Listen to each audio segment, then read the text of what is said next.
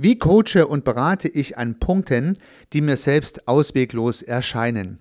Diese spannende Frage wurde mir von einem treuen Hörer gestellt, mit der Bitte, dieses Thema doch mal in einer Episode aufzugreifen. Und genau das habe ich vor. Nur diese Episode kommt erst nächste Woche. Denn bei der Recherche zu diesem Punkt sind mir typische Prinzipien systemischer Arbeit über den Weg gelaufen und natürlich auch Anforderungen, die systemische Prozessbegleiter an sich stellen sollten. Diese Prinzipien werden üblicherweise auch in systemischen Ausbildungen gelehrt und bei systemischen Zertifizierungen geprüft. Hier ist mir das Prinzip der Neutralität über den Weg gelaufen und genau diesen Sachverhalt möchte ich etwas detaillierter beleuchten. Hallo und herzlich willkommen zu dieser spannenden Episode über Neutralität. Hallo und herzlich willkommen zum Podcast Systemisch Denken und Handeln. Mein Name ist Heiko Rössel.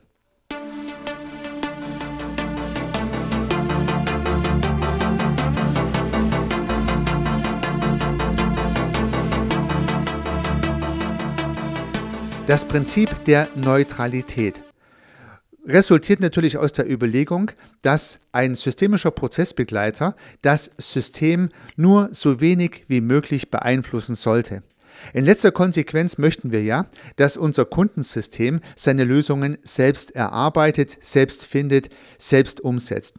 Der systemische Prozessbegleiter sollte diesen Prozess wohlwollend begleiten, gegebenenfalls mal irritieren, gegebenenfalls mal intervenieren, aber frei von eigenen Ideen und Einflüssen halten. Wir wollen das Kundensystem unterstützen, nicht unsere eigenen Visionen und Ideen umsetzen. Und daher ist aus meiner Perspektive das Prinzip der Neutralität unheimlich wichtig, nicht nur für den Coach und für den Coachee oder das zu coachende System, sondern auch für den Erfolg des Prozesses. Denn wenn ich nicht neutral in so einen Prozess hineingehe, mit einer eigenen Haltung hineingehe, dann könnte es passieren, dass ich diese Haltung in mein Zielsystem implementieren möchte und es könnte sogar gelingen. Aber dann ist es halt kein systemisches Coaching mehr, dann ist es halt eine Beratung. Das heißt natürlich, Berater geben mir ja auch Hinweise, wie ich etwas tun sollte mit der Aufforderung, mach es so, dann funktioniert's. Diese Art von Beratung ist ja vollkommen verbreitet und legitim, keine Frage, aber dann halt nicht systemisch gedacht.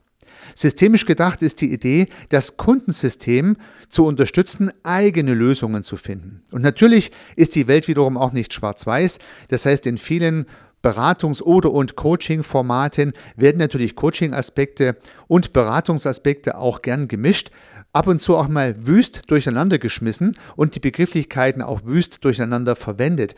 Ich habe mir jedenfalls zur Aufgabe gesetzt, die Kunden zu informieren, wenn ich aus der Rolle des Coaches, des systemischen Coaches, der ihnen hilft, ihre Lösung zu finden, in die Rolle eines Beraters schlüpfe, weil der Klient von mir gern etwas wissen möchte, bei dem er vermutet, dass ich das wissen könnte. Das heißt, dann kann es schon mal sein, dass ich ein Beratungsmandat im Coaching-Prozess übernehme, aber ich versuche das immer transparent zu machen, dass der Kunde das sozusagen auch mitbekommt und entsprechend beurteilen kann.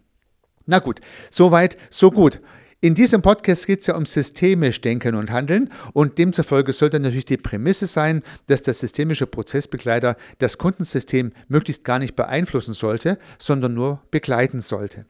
Wie eine Art Spiegel, der selber im Prinzip gar keine eigene Perspektive einbringt, sondern mehr oder weniger das spiegelt, was er am Kundensystem entdeckt und dann natürlich ein paar Akzente setzen kann und sollte. Diese Akzente wiederum sollten aber dem Kundensystem dienen, aus dem Kundensystem abgeleitet werden und nicht aus der eigenen Haltung. Demzufolge müsste man die eigene Haltung vollständig neutralisieren. Das heißt, die Idee könnte ja sein, die Haltung des Coaches auf neutral zu setzen. Alle Meinungen, alle Schablonen, alle Vorannahmen, alle Perspektiven, die der Coach natürlich hat als Mensch, sollte man im Coaching-Prozess weit nach hinten schieben und stattdessen das Prinzip der Neutralität dorthin füllen.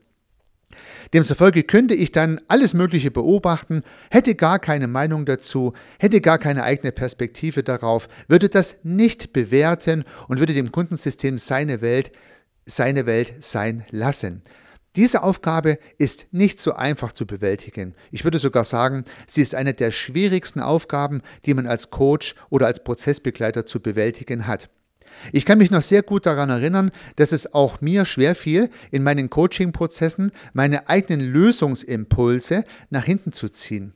Das heißt, ich habe natürlich Lösungsansätze erkannt, wenn meine Coaches oder meine Kundensysteme mir irgendetwas geschildert haben. Nur habe ich am Anfang diese Lösungen dann auch irgendwie in Fragen verpackt und kommuniziert und habe mit diesen Fragen zu meinen Lösungen geführt. Aber das ist nicht das, was eigentlich das Mandat gewesen sein sollte, jedenfalls dann nicht, wenn ich als systemischer Prozessbegleiter agiere. Dann möchte ich den Kunden zu seiner Lösung führen, nicht zu meiner. Demzufolge sind alle eigenen Schablonen, Bewertungen, Maßstäbe, um Perspektiven, Werte auch weit nach hinten zu schieben.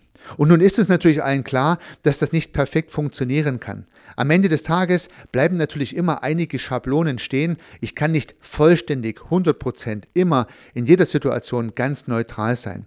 Ja, wenn ich beim Kundensystem etwas beobachte, was mir vollkommen gegen den Strich geht, was vollkommen gegen meine Werte spricht, ja, dann äh, werde ich dieses Neutralitätsprinzip wahrscheinlich nicht mehr aufrechterhalten können und genau darum geht es.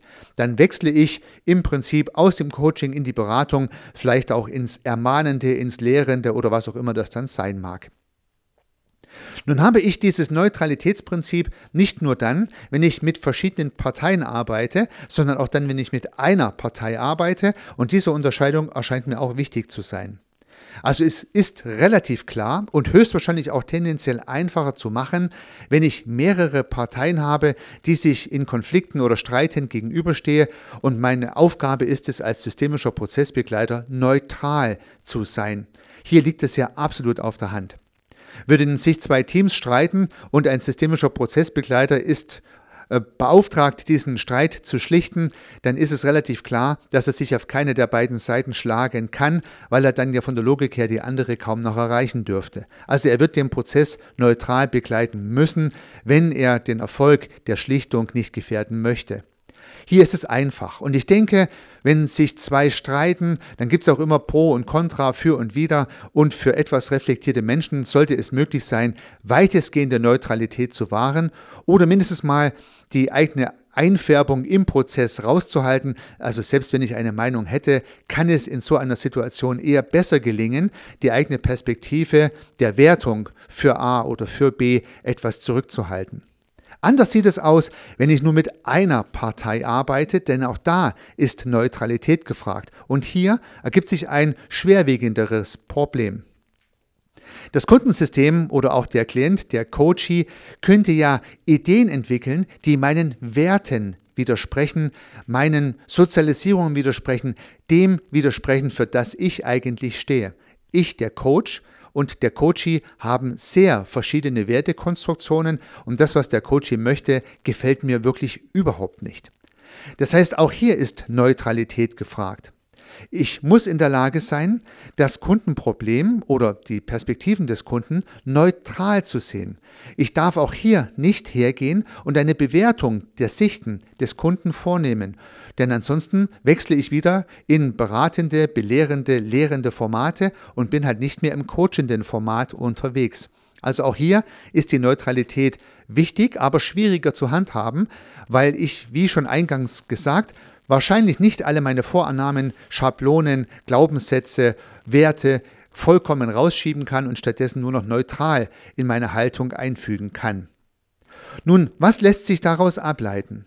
Ich habe Coaches erlebt, die aus meiner Perspektive sehr gut in der Lage sind, eigene Wertekonstrukte in den Hintergrund zu stellen und zu sagen, okay, ich lasse dem Kundensystem seinen Raum, ich bewerte das weitestgehend nicht und meine Toleranzgrenze, so würde ich es mal behaupten, ist relativ groß. Und solche Coaches sind in der Lage, auch in schwierigen Umgebungen, wo gegebenenfalls ganz andere Werte aufgerufen werden, als die eigenen, noch gut coachen zu können. Andere sagen von sich selbst, sie haben sehr ausgeprägte Werte. Es ist ihnen sehr, sehr wichtig, dass sie nur Systeme coachen, die ihren Werten entsprechen.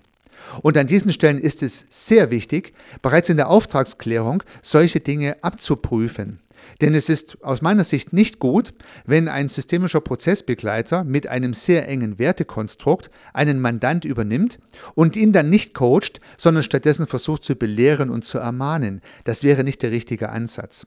Der richtige Ansatz wäre in diesem Falle, gleich zu Beginn zu sagen, ich habe den Eindruck, dass die Werte, die Sie oder ihr habt, nicht dem entsprechen, die ich habe und die ich für mich proklamiere, und unter diesen Gesichtspunkten wäre es besser, die Zusammenarbeit gar nicht zu beginnen. Und in dem Falle sollte man den Auftrag ablehnen. Das heißt, zusammenfassend würde ich das so sehen.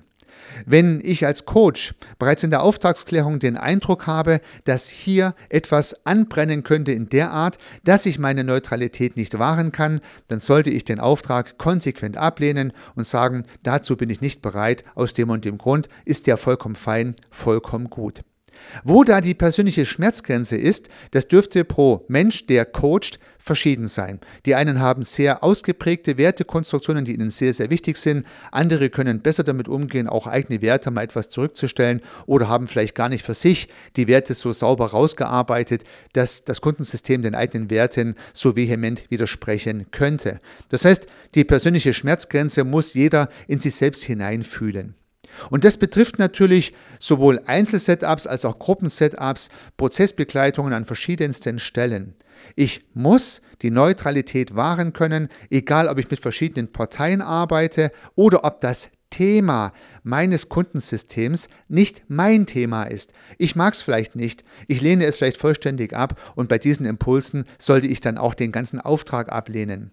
Ich sollte aus meiner Perspektive nicht in die Falle hineintappen, anstatt ein Coaching-Mandat, ein Belehrungs-, Aufklärungs- und Lehrmandat zu übernehmen, indem ich versuche, mein Kundensystem davon zu überzeugen, es so zu machen, wie ich es besser finden würde. Das ist vielleicht so das Fazit an dieser Stelle.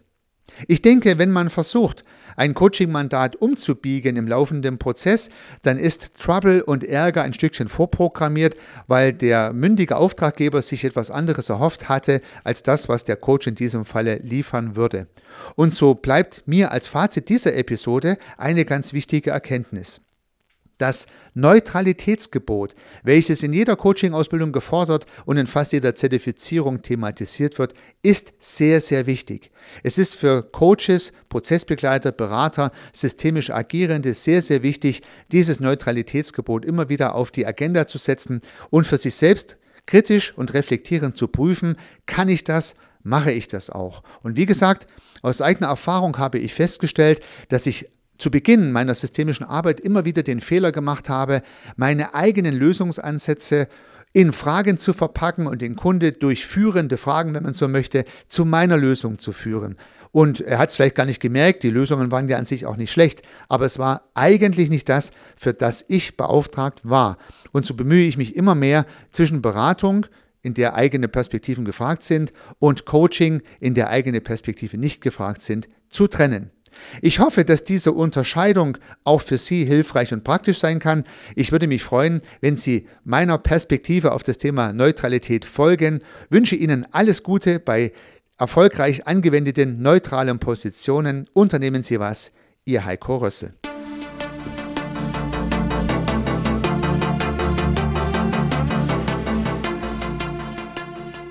Ich freue mich, dass Sie diese Episode angehört haben und hoffe natürlich, dass sie Ihnen gefallen hat und dass Sie was davon mitnehmen können. Wenn Sie keine zukünftigen Episoden verpassen möchten, dann können Sie den Podcast gern abonnieren. Nutzen Sie dafür den Abonnieren-Button in der Podcast-App Ihrer Wahl. Natürlich würde ich mich auch über eine Rezension oder über eine Bewertung freuen. Alternativ zu diesem Podcast habe ich zwei weitere aufgenommen. Sie finden sie unter www.servicearchitekt.com/podcast oder wenn Sie meinen Namen in der Podcast-App Ihrer Wahl eingeben. Vielleicht können ja auch die beiden anderen Angebote für Sie interessant sein.